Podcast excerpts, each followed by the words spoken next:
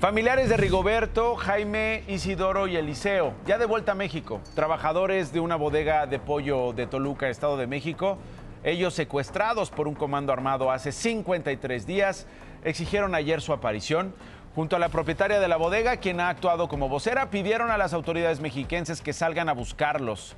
También solicitaron a los trabajadores que prevengan cualquier tipo de delitos y le piden a las autoridades que en los trabajos de búsqueda se sume la federación, pues aunque hay detenidos por estos hechos, no hay avances en la investigación.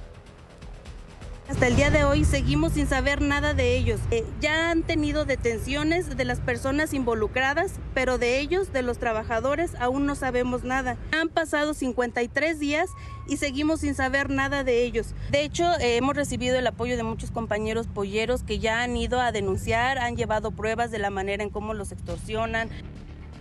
Es increíble, 53 días y en el Estado de México sigue pasando esto y los trabajadores aún no se encuentran. Por cierto, hay tres de una empresa financiera que desaparecieron el pasado viernes en Loma Bonita, Oaxaca. Uno de ellos, Everardo de Jesús Vázquez González, de 29 años, originario de Veracruz, es buscado por su familia. Desde ese viernes fueron a la sede de la empresa en el puerto para obtener información, pero solo los estuvieron esperando sin noticia alguna. El sábado interpusieron la denuncia ante la Fiscalía Estatal y ayer se manifestaron en Boca del Río. Él es foráneo.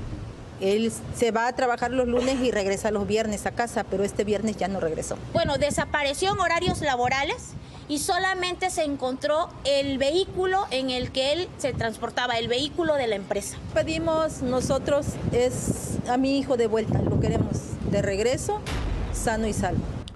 La presidenta municipal de Tijuana, en Baja California, Monserrat Caballero, presuntamente ha creado una red de corrupción a través del desvío de recursos del erario.